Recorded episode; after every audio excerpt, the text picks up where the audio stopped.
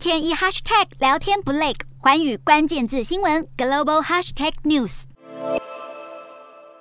本该是热闹的大都会区，了无人烟。北京市近期每日通报的确诊病例维持在五十人上下，其中北京理工大学房山校区有出现阳性案例后，有六百七十名学生被强制带往集中隔离所。目前全市已经有超过一百座地铁遭到关闭，十五个区列为高风险地区，另外三十二个区也被列为中风险地区。前不久才对中国清零政策发表看法的世卫秘书长谭德赛，在十七日又再说了一遍，因应病毒的方式已经与以往大不同。封城无法阻断病毒传播，清零策略更是不可持续的，而应该要使用疫苗来对抗疫情。但是中国外交部却反过来批评世界卫生组织发言不负责任，坚称中国有能力达成清零。世界各国在渐渐理解新冠病毒特性之后，开始走向与病毒共存的生活模式，但中国却跳脱不了既有思维，反复封控之下，严重影响民众生活，就连经济前景也令人担忧。